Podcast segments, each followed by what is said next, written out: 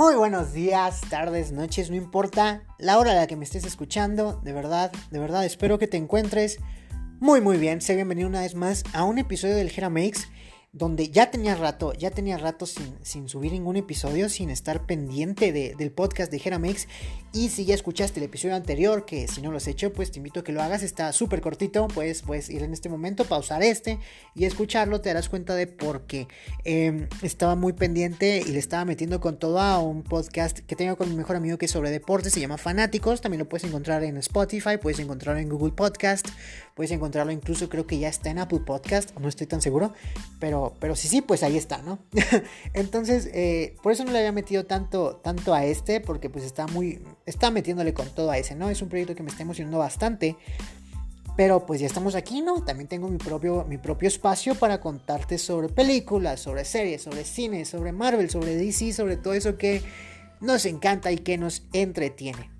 Eh, específicamente en el episodio del día de hoy te voy a platicar sobre unas películas que he tenido la oportunidad de estar viendo, pero que a falta de pues tiempo o de, o de que estaba ocupado con algunas cositas, no había podido escribirles eh, su respectiva reseña, su respectiva opinión en la página del Geramex. Entonces por eso decidí dedicarles este episodio completo de, de, un podcast, ¿no? De un, de un episodio de, mi show. De mi, de mi, show eh, para pues para platicar sobre ellas para platicarte un poquito eh, te aviso desde un principio, estas son películas que vi, incluso algunas se estrenaron desde octubre. Ah, entonces, pues, pues unas que he estado viendo desde entonces, ya estamos diciembre. Y, desde entonces no pude dedicarles eh, un espacio en la, en la página para, para compartir mi opinión sobre ellas.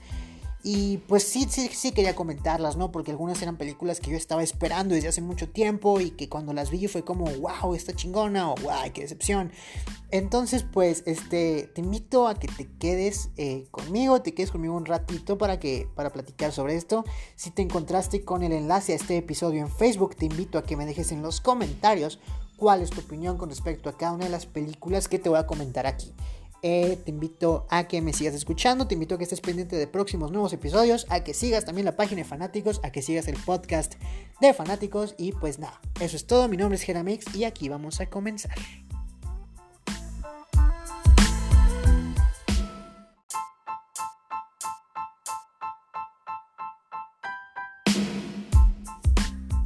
Entonces, una de las primeras películas que tuve la oportunidad de ver y la cual ignoré completamente es Los Locos Adams, ah, esta nueva versión animada del clásico que muy probablemente si tienes mi edad, tu papá veía cuando estaba chavito. Y lo digo porque el mío sí lo hacía. Mi papá era fan de, Los Locos Adams y de la familia Monster y de todos estos clásicos que, pues después yo conocí cuando estaba más niño en, en este segmento de Nickelodeon, Nicktoons at Night Sí, Nick at Night, ahí, lo, ahí conocí yo estas series que mi papá veía. Entonces, este... Esta nueva imaginación, reimaginación, vaya, de los Locos Hams, la verdad es que cuando recién salieron los trailers me emocioné mucho porque la película es distribuida por Universal. Sí, sí, muy probablemente si sabes, este Universal es el dueño de Illumination, que es la el estudio, vaya, que hace películas como Mi villano favorito, Mi villano favorito 2, 3, 4, no sé cuántas hay.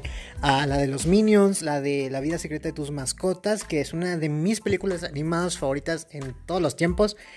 Entonces me emocioné mucho, ¿no? Porque porque cuando vi el sello de Universal en ella, me fui con la finta de que, de que la producía Illumination. Entonces, cuando por fin fui a verla, me di cuenta de que estaba equivocado. La película no es producida por el mismo estudio y, y creo que ahí está la primera cosa que no me encanta. Hay muchos momentos eh, muy bien animados, hay muchas partes, obviamente no, es, es una película, pues vaya, está bien hecha pero hay ciertas escenas, ciertos momentos, ciertos cuadros en donde parece que es una animación sin terminar. No soy, obviamente no soy un experto en animación, de hecho en mi vida he animado nada, pero hay, hay algunos cuadros, algunas, algunas escenas, algunas... Eh, vaya, algunas, algunos frames en donde parece que la animación no está terminada, que no está concluida, que le falta texturas. Y esto es eh, un poquito más específico fuera de la mansión de los Adams. Por ejemplo, hay una, hay una escena en donde, donde un carro va llegando a la mansión y, se, ve, se ve muy mal, se ve, se ve vacío, se ve sin textura, el color se ve, bueno, la paleta de colores se ve muy, muy, muy, muy ah, gris. Yo sé, yo, yo sé que los locos Adam se caracterizan por no ser coloridos, vaya, pero se ve, se ve sin color, o sea, no se ve, no se ve agradable. No sé, no sé. De nuevo, entiendo que los locos Sam son grises, sí, sí entiendo, estoy consciente de eso, pero no se ve en un gris llamativo, no es un gris que, que, caiga con una película para niños, vaya, o sea, no sé si me estoy dando a entender, e, era un, era un gris que me causaba un poco de cringe, sí, sí me desesperaba verlo y de nuevo, la animación parecía que no estaba terminada.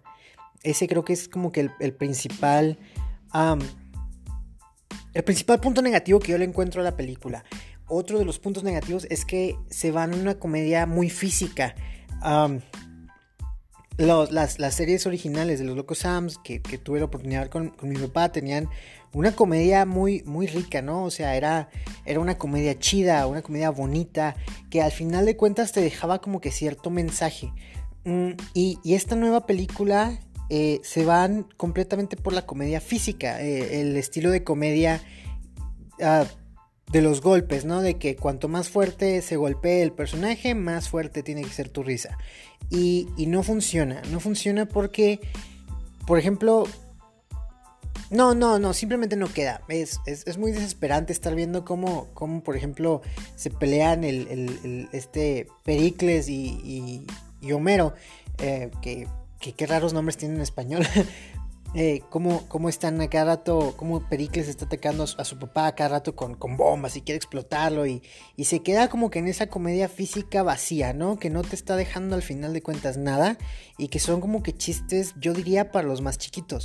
Y, y sí, obviamente la película es una película familiar, es una película más que nada dedicada un poquito al público al público infantil, ¿no? Al público que lleva, que lleva a sus hijos al cine y que ve las películas con ellos. Pero, pero siendo, siendo un, clásico de culto, Los Locos Adams, creo que esta reimaginación debió ser un poco más madura en ese sentido, en ese aspecto, porque al final eh, incluso, incluso la película llega a tener una crítica social, que es pues todo lo que, lo que, bueno, una crítica social algo atrasada, ¿no? Porque es con, tiene un poquito que ver con, con, el espionaje hacia las personas, la invasión de la privacidad, y pues es un tema que ya yo diría que a pesar de que aún se da, obviamente, yo diría que ya quedó un poquito en el pasado. Eh, y aún así la película, por ejemplo, se da el tiempo de, hacer una crítica social con respecto a todo esto. Entonces, si metes eh, una temática tan, vaya, tan madura como no es eso, pues eh, lo justo o esperaría, lo que esperas tú de la película es que sea lo suficientemente madura. Lamentablemente la película no es así. yo creo que si tuviera que, que puntarla, vaya, del, del, 0 al 10, yo le daría un 4 o un, 5, un 5 para ser un poquito más justos, porque por ejemplo la, película rescata muchos, muchos de los elementos eh, clásicos que, nos hacen ser fans de los Locos Adams. Eh, bueno, no me considero un gran fan, ¿verdad? Sí me gusta, sí, me, sí, me, sí, veía, sí veía las películas, sí veía esta, esta serie original. Y la película lo rescata varios puntos, ¿no? Incluso la película homenajea en, varios momentos eh, los trabajos originales que se habían hecho con estos personajes. Pero sí considero que es una película a la que le falta madurez. Es una película para que los niños yo creo que la vean sola porque pues yo, yo, yo como papá, vaya, no soy papá, yo no, no la volvería a ver, no, no volvería a ver esa película. Y pues yo creo que esa es la calificación que le doy, ¿no? En, conclusión, es una película a la que le falta madurez, independientemente de si es una película para niños, le, falta madurar, le falta eh, definir qué es lo que te quiere contar. Y pues ya, esa es la calificación que yo le doy, del 0 al 10 yo le daría un 5 a los Locos Adams.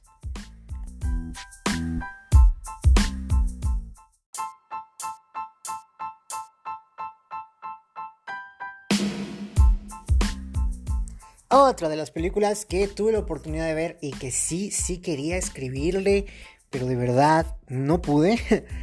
Es esta, eh, la película, la secuela, vaya, del, del, exitazo de hace 10 años, Zombieland. Eh, Zombieland Double Tap, la cual, vaya que, que, que sí me reí, pero no siento que sea mejor que la primera.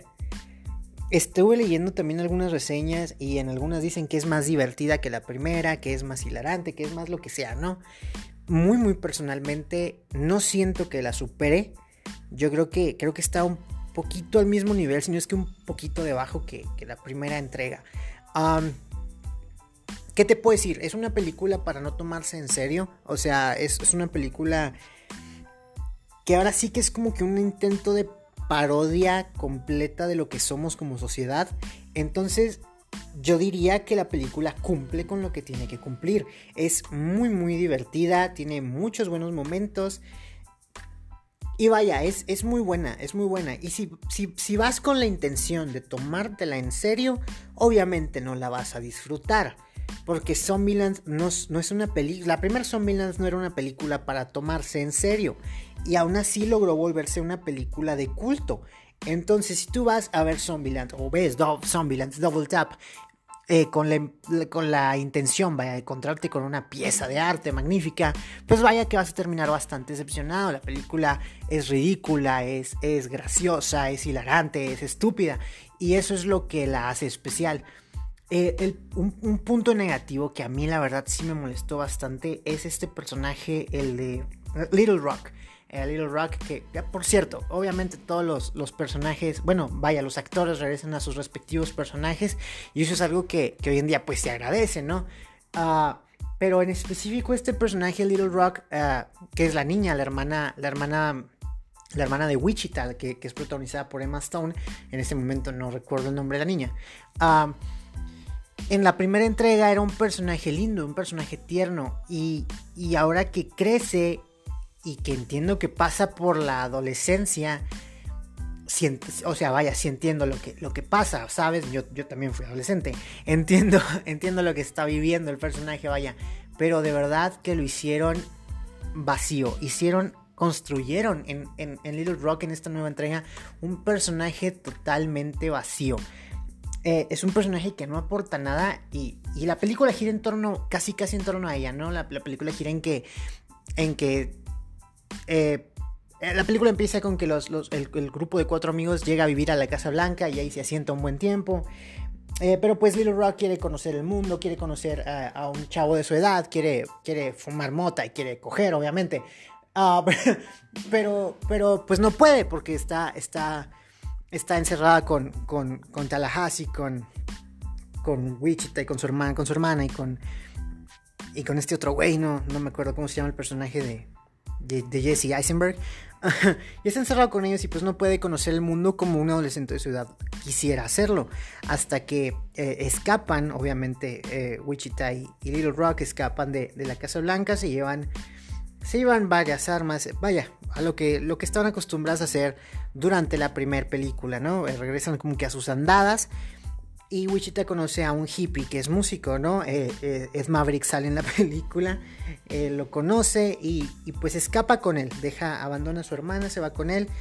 Y la película trata sobre que, hay que rescatar a este personaje de Little Rock. Entonces toda la película como que gira en torno a, la situación de, que ella escapó, de que hay unos nuevos, una nueva especie de zombies que han evolucionado, que se hacen, que son súper veloces, que son más difíciles de matar, no puedes matarlos ni siquiera con, con el double tap, con la regla, una de las reglas de oro.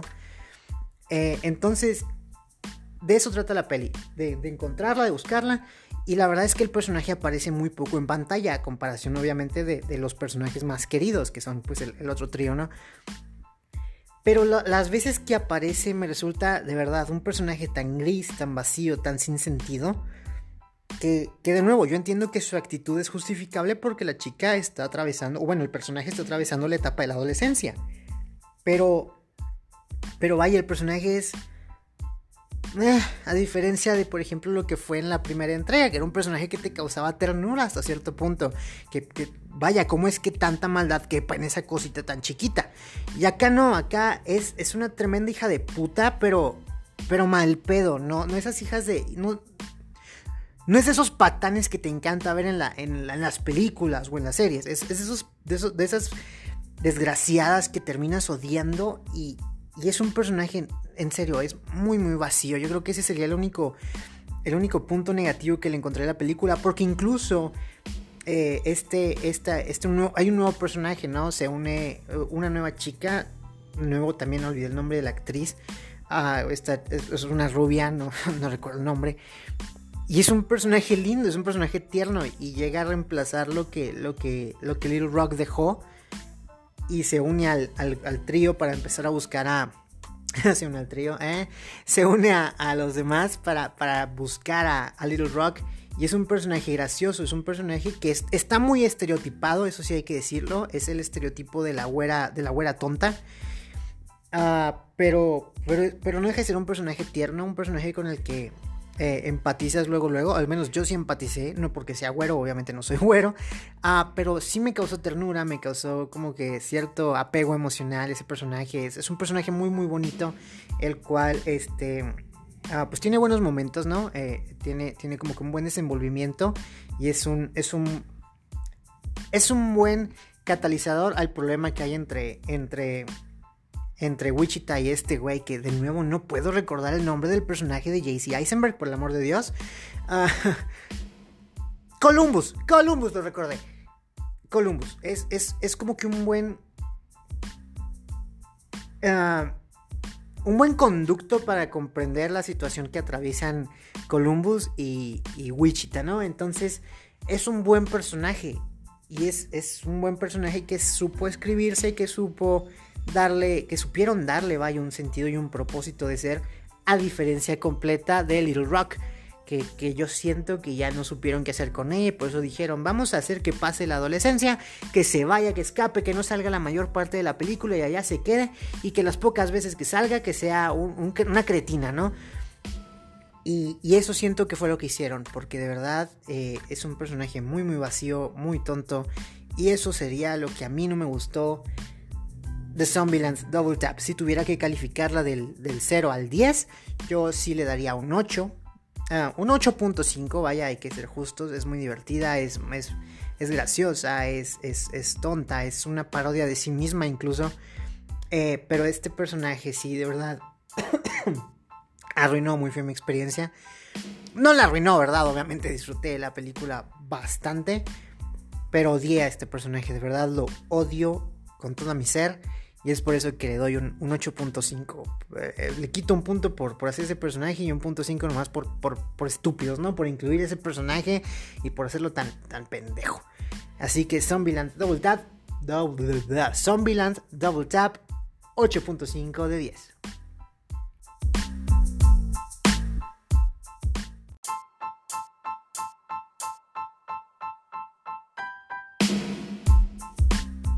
Para este punto ya ni siquiera recuerdo en qué orden vi las películas.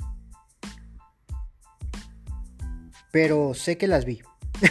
Estoy consciente de que fui a verlas. Y pues ya. Creo que eso es lo que tenía que decir. Ah, así que pues vámonos con ah, una película muy reciente que se acaba de, de estrenar.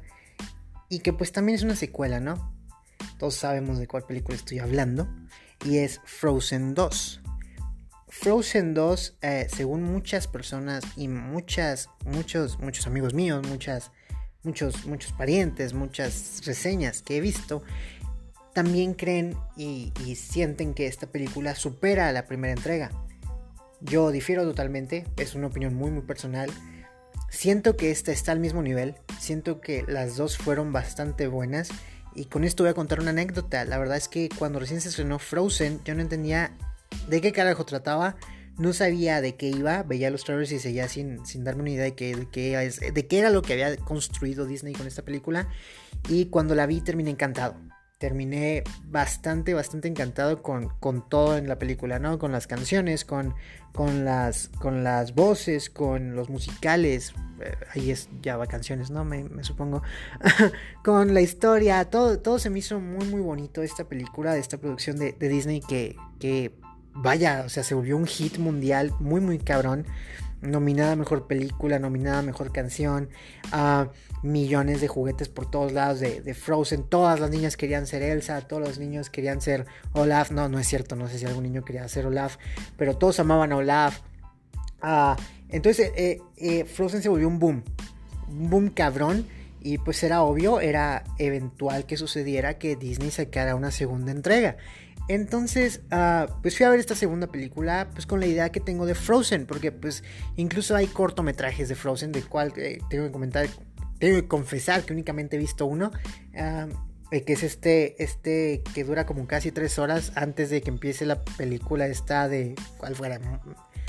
Moana, no, no sé cuál, el, de Olaf, el, corto de Olaf, este, que dura, que dura un chingo. Y, sé que hay más, sé que está el de Frozen Fever y, no sé qué otro, y no los he visto. No los he visto, pero, pero fui a ver Frozen 2 con la idea de que Frozen 1 me encantó y que Frozen 2 muy probablemente también lo iba a hacer. Una de mis bandas favoritas, Panic at the Disco, es el es quien canta, vaya, quien, quien interpreta la, una de las canciones principales de la película, Into the Unknown, que en español pues se tradujo como mucho más allá, que es la como pues la nueva versión de Let It Go, por así decirlo, eh, que, le toca cantar a, Elsa casi al principio de la película. Entonces, Frozen 2 trata sobre que pues ya Elsa y Anna viven en paz y armonía en el reino de Arendelle hasta que empiecen a escuchar eh, una voz que, canta así como que muy muy bonito, ¿no? Obviamente no va a ser la voz aquí porque no me va a salir, pero eh, es algo así como... Ah, ven, ven que canto bien feo, no deberían ni siquiera escucharme. Y, él se empieza a escuchar ese, esa voz y de pronto, téngale, Arendelle vale queso, se quedan sin agua, se quedan sin fuego, el viento arrasa con, con, con todo Arendelle, hay un terremoto y pues sí, los cuatro elementos eh, atacan Arendelle y tienen que, ah, evacuar eh, el, reino, ¿no? Tienen que salir de, él para pues mantener a las personas a salvo. Y pues entonces es cuando el grupo de, de, Elsa, Anna, Christoph, Sven y Olaf tienen que ir a buscar qué es lo que está causando esto. Para esto ya conocían la leyenda de un bosque que estaba encantado el cual tiene un trasfondo. Resulta que el abuelo de, Elsa y de Anna, ojo que voy a empezar a hablar con spoilers, así que pues si no has visto Frozen 2, que lo dudo mucho, te recomiendo que dejes de escuchar o que le adelantes a cuando esté hablando de otra película. Ah, entonces, este, eh, resulta que el abuelo y otra tribu, los Northoldras, que viven un poco más al norte de Arendelle, estaban peleados hasta que hicieron como que las paces, pero de pronto hubo una traición por ahí, resulta que el abuelo era un desgraciado, el abuelo de Annie de Elsa, y pues mató al líder de los Northoldras, este, y pues el, su hijo, el, el papá de, Elsa y de Anna, eh, sale herido, pero una Northoldra lo rescata, y resulta que la Northoldra es su madre, eh, bueno, más bien la madre de Anna y de Elsa, y se casan y tienen a Anna y a Elsa, vaya. Eh, resulta que, después de que el papá de. El papá. Vaya, el papá del papá. O sea, que el abuelo traiciona a los Northoldras. El bosque encantado. Eh, como que echa una especie de, maldición sobre. sobre. Vaya, sobre el bosque, ¿no? Y los cuatro espíritus de, los elementos se encargan de proteger el bosque y, y pues de hacer la intención de los cuatro espíritus es que haya un equilibrio, que haya como que un perdón, ¿no? Porque pues como el abuelo mató al papá, los al, líder de los Northoldras, eh, los cuatro espíritus quieren que, haya un equilibrio, que haya un perdón y pues que, que del pague por lo que el papá hizo, que viene siendo lo justo, ¿no? Pinche, bueno, lo que el abuelo hizo. Pinche, pinche señor cerdo. Entonces, este, Ana y Elsa llegan y conocen el bosque y conocen a los cuatro espíritus y resulta que, que Elsa puede controlarlos. Eh, a voluntad, vaya. No controlarlos porque son espíritus completamente individuales, no es que Elsa tenga poder sobre ellos, pero sí puede calmarlos, puede eh, entablar relación con ellos. Eh, este, tenemos este personajecito chiquito que me recuerda mucho al, camaleón que sale en, Enredados, que es el espíritu del fuego, ¿no? Que por donde pasa va, dejando llamas. Tenemos eh, a los gigantes de tierra, que pues vaya, son el espíritu de la tierra, obviamente, son unas rocas gigantes que se mueven. Tenemos al espíritu del mar, que es, representado con un caballo y está, está chingón. Yo creo que es probablemente la escena en la que Elsa intenta domar al mar, es la mejor escena de toda la película, sin duda alguna. Esa y la escena posterior están muy muy padres, muy suaves, eh, tienen unos visuales magníficos, la música en ese momento es increíble, y tenemos obviamente también el espíritu del aire, pues que le dan un nombre bien raro, pero pues en realidad nunca se muestran, ¿no? Son simples hojitas volando por ahí.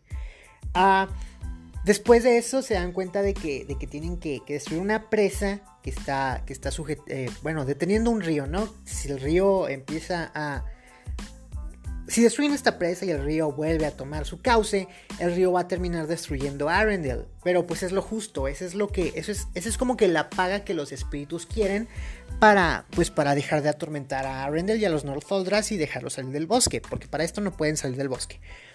Ah, entonces pues esa es como que, como que la misión, ¿no? Destruir eh, esta presa, se dan cuenta ya tarde, porque pues eh, resulta que empiezan a descubrir secretos del origen de Elsa, de cómo es que sus papás eh, tuvieron una hija con, poderes mágicos de controlar el, hielo o, la temperatura, no sé, no sé bien cuál es el poder de Elsa.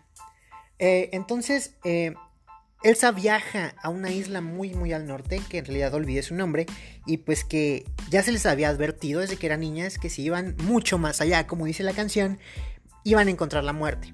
Entonces Elsa valientemente va y descubre que ella es el vínculo entre los espíritus y, pues las personas, vaya, los, humanos, ¿no? Ella es como que el, vínculo entre, entre, los elementos y la humanidad. Eh, resulta que, fue gracias a que la madre de Elsa salvó a su papá, eh, la tierra le agradeció, o bueno, los espíritus le agradecieron a los papás, dándoles a Elsa y a Ana, en, vaya, como hijas y dándoles poder, bueno, Elsa le dieron su poder, este, a manera de agradecimiento para que pues que Elsa fuera el vínculo y fuera como que quien restaurara la paz en, en Arendelle y en, y, en, el bosque mágico y así, ¿no? Ah, entonces resulta que pues Elsa eh, en efecto no encuentra la muerte pero sí se congela, ahora le toca a ella hacerla congelada. Ah, y pues ya, ¿no? Se queda, se queda sin, sin su magia. Olaf muere en una especie de en una especie de Infinity War medio extraño, ¿no? Así como un muy, no me quiero ir, señora Ana. Y se empieza a derretir y se van, se van volando sus copitos de nieve para afuera, ¿no? Entonces cuando se dan cuenta de que lo que tienen que hacer es destruir la, la presa, eh, Ana convence a los, los gigantes de, tierra que, que, la destruyan. Cuando por fin la destruyen, eh, se cumple lo que, lo que, se cumple el perdón, ¿no? Se cumple la paz y pues es una de las cosas que, los espíritus toman en cuenta de que Ana y él se estuvieron dispuestos a sacrificar a Arendelle para recuperar la paz entre los, entre, entre los Northoldras y, los Arendelianos, no sé cómo se llamen. Así que perdonan al reino y por eso ya viven en paz y en armonía, ¿no? Elsa abandona el reino, hace a Ana la nueva reina. Entonces Ana ya no es princesa, ahora es una reina. Elsa ya no es una reina, ahora es algo así como una especie de, de guardiana de los elementos. Ah, y pues ya, Elsa se va a vivir con los Northoldras y, y eh, se va a vivir también a la isla esta extraña donde viajó, que, de nuevo, que, se nota tan, tan más chingona. Perfecta la animación, perfecta la música, perfecto todo. Eh, entonces Ana se va, Elsa se va, perdón. Ana se queda como reina y esa es la historia de Frozen 2. Eh, que es una historia un poquito, eh, un poquito más, incluso según Disney es un poquito más tirada al otoño. Eh, quizás algún día veamos una dedicada al verano y una a la primavera, quién sabe. Entonces, este, lo, lo, es, muy buena, de verdad que es muy buena. No, no encuentro yo algo así como que tú digas, uy, qué punto tan malo. Ah, lo que me agrada es que siguen pintando a Elsa con una mujer totalmente independiente, totalmente guerrera, totalmente luchona y cabrona. Eh, se daba mucho cuando recién salió Frozen y que se anunció una Frozen 2 que querían encontrarle una pareja eh, mujer a Elsa, ¿no? Que querían que Elsa fuera, fuera lesbiana, fuera parte de este eh, LGBTQI más no sé qué. Sin ofender, vaya, no sé cuántas siglas tiene. Pero yo siento que Elsa está perfecta así. Elsa no necesita ningún hombre, ni necesita obviamente ninguna mujer. Elsa es completamente independiente, guerrera, fuerte y poderosa, así tal cual. Y creo que el personaje individualmente, sin tener que encontrarle un interés amoroso, está perfecto. Y eso se ve en la escena en la que Elsa, como de nuevo les digo, intenta domar al mar.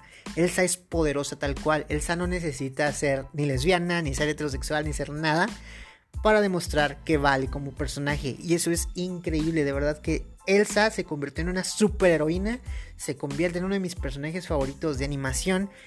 Y creo que Elsa vuelve de nuevo a ser la fortaleza de Frozen 2, así como lo fue en la primer Frozen. Eh, las niñas, yo apuesto mil veces a que van a salir aún más encantadas con, con, lo que es Elsa en esta segunda entrega, porque Elsa de verdad parece una superheroína. Está cabrona, está chingona, es, es una chingona la güey. Entonces eh, me gustó mucho, me encantó. De nuevo, no creo que superó a la primera. La primera tiene ese no sé qué tierno que, no puedes olvidar. No, no hay forma de superar Frozen.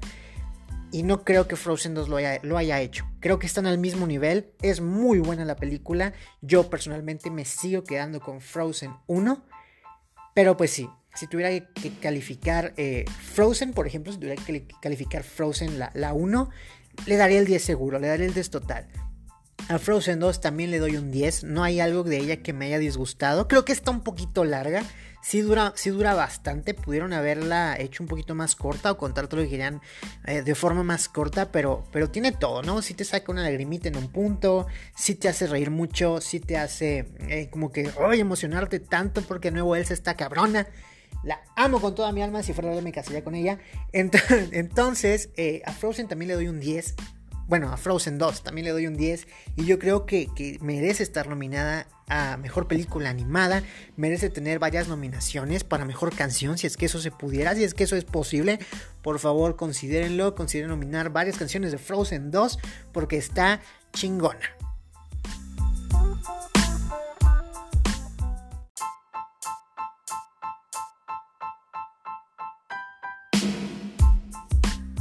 Una de las películas que más esperaba de este año era Ford v Ferrari, eh, la, una película que es biográfica, que es, sí pasó todo lo que pasa ahí, eh, de cómo Ford intenta entrarle al mundo de las carreras, al mundo del racing, en donde Ferrari estaba acostumbrado a, ganar.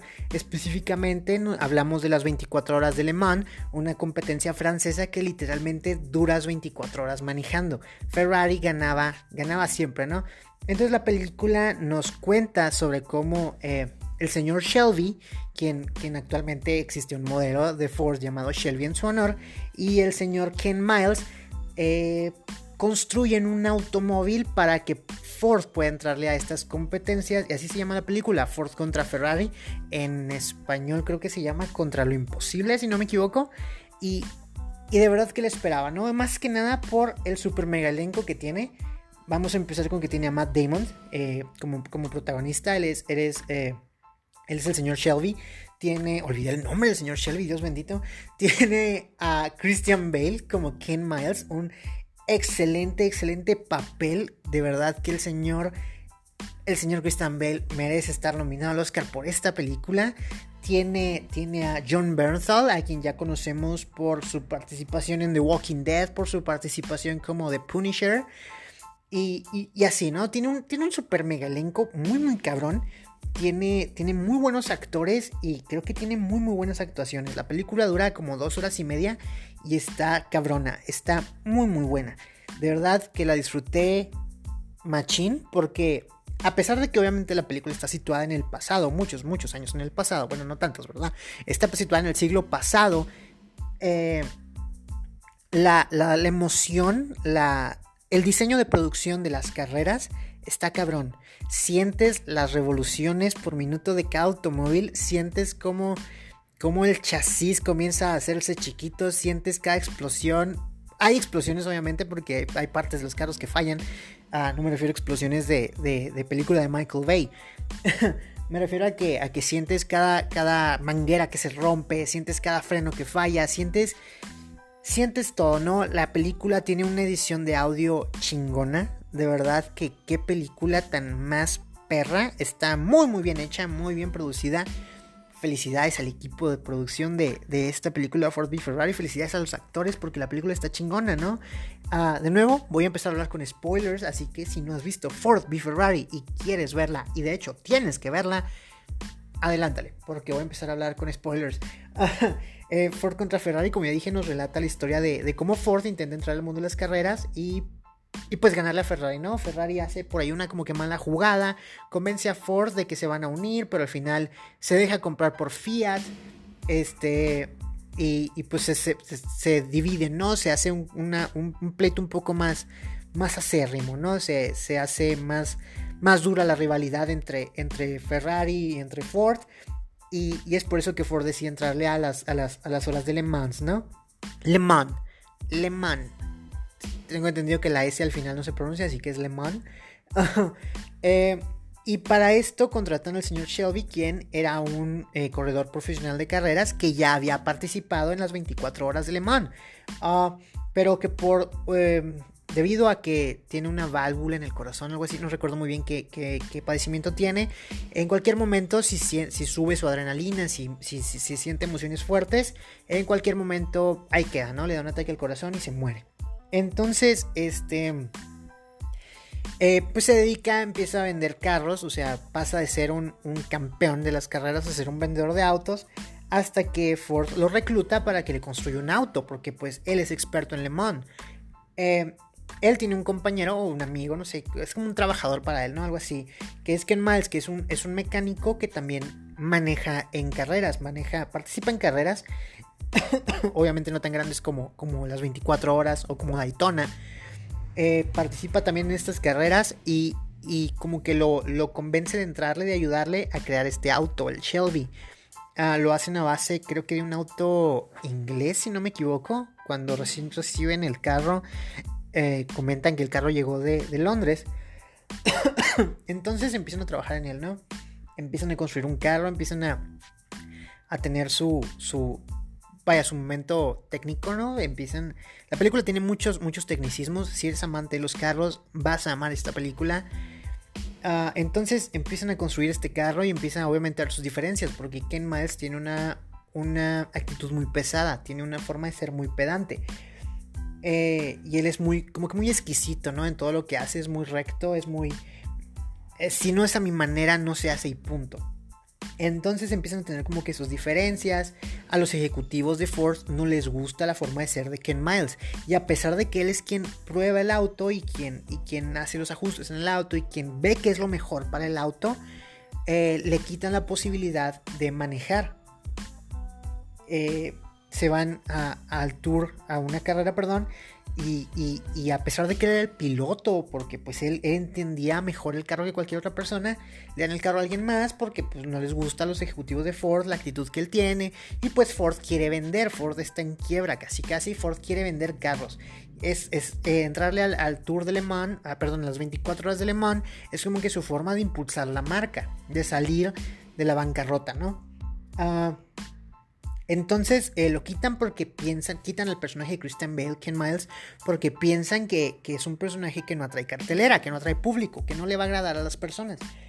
Pero pues resulta que cometen un error, ¿no? Porque nadie entiende más el carro que él, nadie sabe mejor cómo manejar que él, y pues él es el adecuado, él es el indicado, y entonces por fin eh, el personaje este de Matt Damon eh, convence de nuevo a los ejecutivos que, lo dejen, que le dejen ir a él y se avientan la carrera de Daytona para demostrar que el vato es capaz.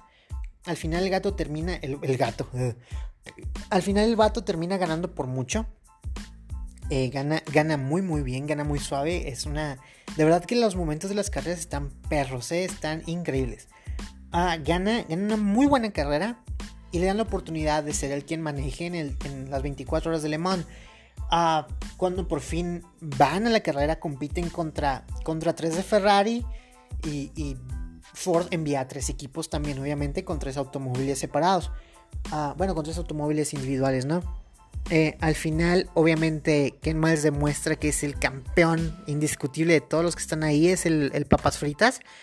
Pero pues por, por decisiones ejecutivas este, lo, hacen, lo hacen que se retrase, lo hacen que, que, disminuya su velocidad, para pues, que según esto para una super mega foto muy perrona, para que los tres autos de Ford, que ya habían superado los tres autos de Ferrari, pasen la línea de meta al mismo tiempo. Ah, por esta decisión, pues a Ken Miles le quitan eh, la victoria, él era el ganador, al final termina quedando en segundo lugar por, por un, eh, una estúpida... Eh, según ellos ventaja, al final el, tipo pierde. Pero pues todos conocen a Ken Miles, todo el mundo sabe quién es Ken Miles. Al final, eh, cuando estaban diseñando otro, otro automóvil, pues resulta que, estaban, estaban diseñando un automóvil el cual se sobrecalienta los frenos. Lamentablemente Ken no puede controlar el auto, eh, pierde el control de él y termina muriendo incendiado en el choque. Eh, esta historia es, es, real, sí pasó todo lo que te estoy contando, todo lo que cuenta la película es completamente verídico. En el 2001, Ken Miles fue inducido al Salón de la Fama del Automovilismo a petición de muchos, muchos seguidores que, que admiran su trabajo y que vaya, el güey prácticamente se aventó todo el diseño eh, del Shelby de Ford. Entonces es, es un señorón, era un señorón pues en el mundo del automovilismo. Y y pues que lamentablemente, que triste, ¿no? Que el, carro se llamara Shelby como, como su amigo y no, y no Miles como él, ¿no? Digo, tendría toda la lógica del mundo que así fuera, pero pues no.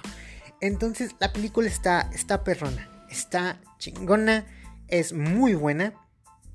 Las actuaciones de Matt Damon y de, y de Christian Bale son, son increíbles. Entre los dos actores se nota que hay una química muy, muy suave. Eh, y pues sí, ¿no? El, personaje de Matt Damon es, un personaje rudo, es un personaje eh, eh, machín, pues, ¿no? Es un personaje difícil de tumbar. Y entonces estos momentos en los que se pelea o que se agarra a dimes y a diretes con, con los ejecutivos de Ford, está está cabrón, está cabrón su personaje. Ken Miles es un personaje completamente temperamental, es, pierde los estribos muy fácilmente, se enoja por todo. Y entonces verlo destruir, eh, romper vidrios y, enojarse y ser sarcástico, está, está chido, está chido. La interacción que tienen todos los personajes, la, eh, química que hay entre actores, porque se nota, se nota bastante eh, que, que todos los actores son son expertos, son, son unos señorazos. Eh, este señor, el, actor que, interpreta a Henry Ford II y la forma en la que se desenvuelve con, el resto de los ejecutivos y cómo se desenvuelve con, con Lee Coco, que es el personaje de, John Bernthal, la forma en la que, en la que se desenvuelve con Shelby. está cabrón, está cabrón ese señor. El señor que interpreta a, Ferrari, está, está perro el güey también. Eh, el señor obviamente habla italiano y, está cabrón, está, es un señorón perro, está, está de tenerle miedo. Entonces la película está muy muy chida. Si tuviera que calificarla, creo que también la calificaría con un 9.5. No, no, no, sí merece más, sí merece más. Me gustó más que Frozen 2 incluso. Entonces yo la calificaría con un 10. De nuevo, siento que está muy larga, pero pues es una película biográfica y, y normalmente pues así tienden a hacer estas películas.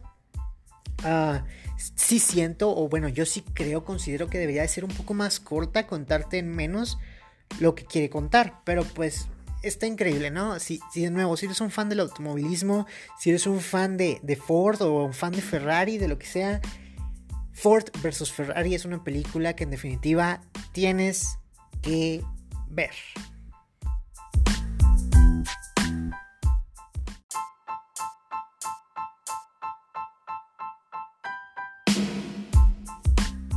Otra de las películas que tuve la oportunidad de ver es esta nueva peli mexicana que se llama Guadalupe Reyes.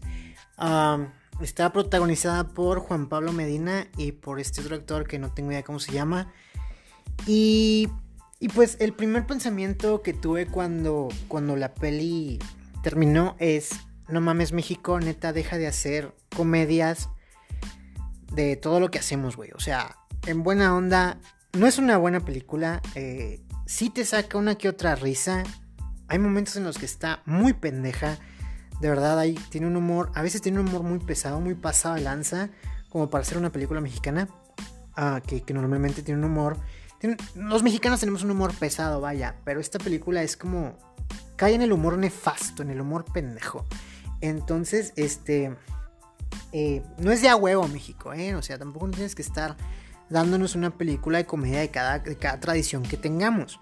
La película trata sobre eh, un, grupo, un par de amigos, iba a decir un grupo, un par de amigos que después de mucho tiempo se reúnen para, para aventarse el maratón Guadalupe Reyes. Eh, si estás escuchando este, este, este, episodio fuera de México, el maratón Guadalupe Reyes es, es un, eh, son días que comprenden desde el Día de la Virgen de Guadalupe, que es el 12 de diciembre, hasta el Día de los, de los, de los Reyes Magos, ¿no? que es el de los Santos Reyes, que es el 6 de enero. Ah, es un día, bueno, es una fecha como que de puente, algo así, de fiesta, porque pues, hay muchas fiestas entre ese, vaya, entre ese entre esa comprensión de días, ¿no? Hay mucha fiesta, hay mucha, mucho alcohol y pues por eso los mexicanos celebramos el Guadalupe Reyes. Ah, entonces de eso trata, ¿no? Que se reúnen y empiezan a hacer como que el Guadalupe Reyes Challenge, que es un reto en donde todos los días tienen que ponerse hasta la cola. Entonces las reglas no recuerdo cómo era, cada uno tiene que tomarse un 12 o 5 tragos, algo así. Eh, cada día, cada día, no, hay, no pueden poner pausas al reto por nada del mundo. Ah, y eso trata, ¿no? Es una película muy tonta. Es, está tonta, está tonta y pues ya, ¿no? O sea, de nuevo, si hay momentos graciosos, si hay momentos chidos, hay momentos suaves. Obviamente, como cualquier otra película eh, de comedia mexicana, ¿no? Que, te da risa algo que, que tú haces con lo que tú te sientes identificado. Y pues te, da risa, ¿no? Te, te hace que, ah, no mames, pues sí, sí, es cierto, güey, sí cierto. Pero, pero no era de a huevo, o sea, tampoco no era, no era de a fuerzas. Y es muy mala. Ni siquiera quiero comentar de más. No quiero, no quiero seguir comentando más sobre esta película porque, porque sí, sí es mala, sí está, sí está feita. Y si tienes la oportunidad de verla, pues vela con tus, vela con tus amigos, ¿no? No la vas a ver con tu familia porque sí, sí está muy pendeja. Ah, y pues ya, creo que eso es lo, único que tengo que opinar sobre, sobre Guadalupe Reyes. De verdad que es muy mala, es ridícula, es. Sin sentido, ¿no? No tiene una razón de ser, no tiene un propósito. Y por eso yo la considero como una mala película. Pero pues de ahí en más, eh, creo que. Creo que. Pues que si lo que quieres es reírte por, por babosadas, pues ve a verla, no hay pedo. No me importa qué es lo que veas, a fin de cuentas, vaya, no me importa qué es lo que te metes. Ah, pero, pero pues sí, yo no la recomiendo. Yo creo que yo le daría un 2 de 10, porque sí, no me gustó nadita. Ah, y pues ya, esa es mi opinión sobre Guadalupe Reyes.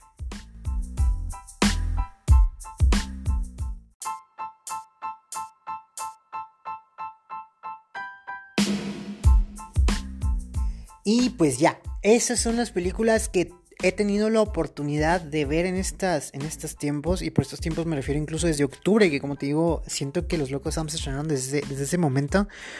Ah, son las películas que he visto y que no he tenido chance de escribirles una, una reseña propiamente en la página de Geramex.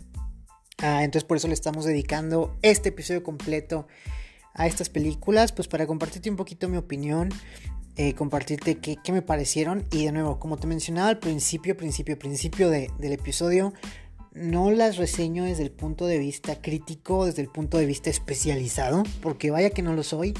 No tengo ningún estudio en cine ni ningún estudio en animación. Simplemente pues soy, soy un fan del, del cine que le encanta ver las películas, le encanta disfrutar. Y, desde ese punto de vista te lo comparto, ¿no? De, de fan para fan. Entonces, si este episodio del podcast te gustó, te invito a que le des like a mi página de Facebook Makes, que es donde normalmente publico todo, donde publico las reseñas, las noticias, las opiniones, todo. A que me sigas en mis demás redes sociales. En Twitter me encuentras como arroba gw-makes y en Instagram me encuentras como gwmakes. Y pues nada, sígueme ahí, por favor. Sería, sería de mucha ayuda para, para eh, seguir creciendo, ¿no? Seguir creciendo con comunidad que disfruta el cine, seguir creciendo como, como personas que disfrutamos de, las series, de las películas, de Marvel, de los cómics, de todo lo que nos, nos, entretiene. Y también si eres fan del podcast, te invito a que compartas mi podcast eh, con todos tus amigos, a que lo pongas en tus redes sociales también, para que pues juntos lleguemos a más personas. Muchísimas gracias te quedaste hasta aquí. Te invito también a que, a que me sigas en el podcast de fanáticos que estoy llevando con mi mejor amigo Sebastián Morales. Es un podcast completamente deportivo. Te invito a que nos sigas ahí, nos escuches si es que te gusta también todo este desmadre de los deportes. Y pues ya no hay nada más que agregar. De nuevo, muchísimas, muchísimas gracias. Sigue comentando, sigue interactuando, sigue participando. Porque pues al fin de cuentas esto lo hacemos tú y yo juntos. Mi nombre es Jera y aquí me despido.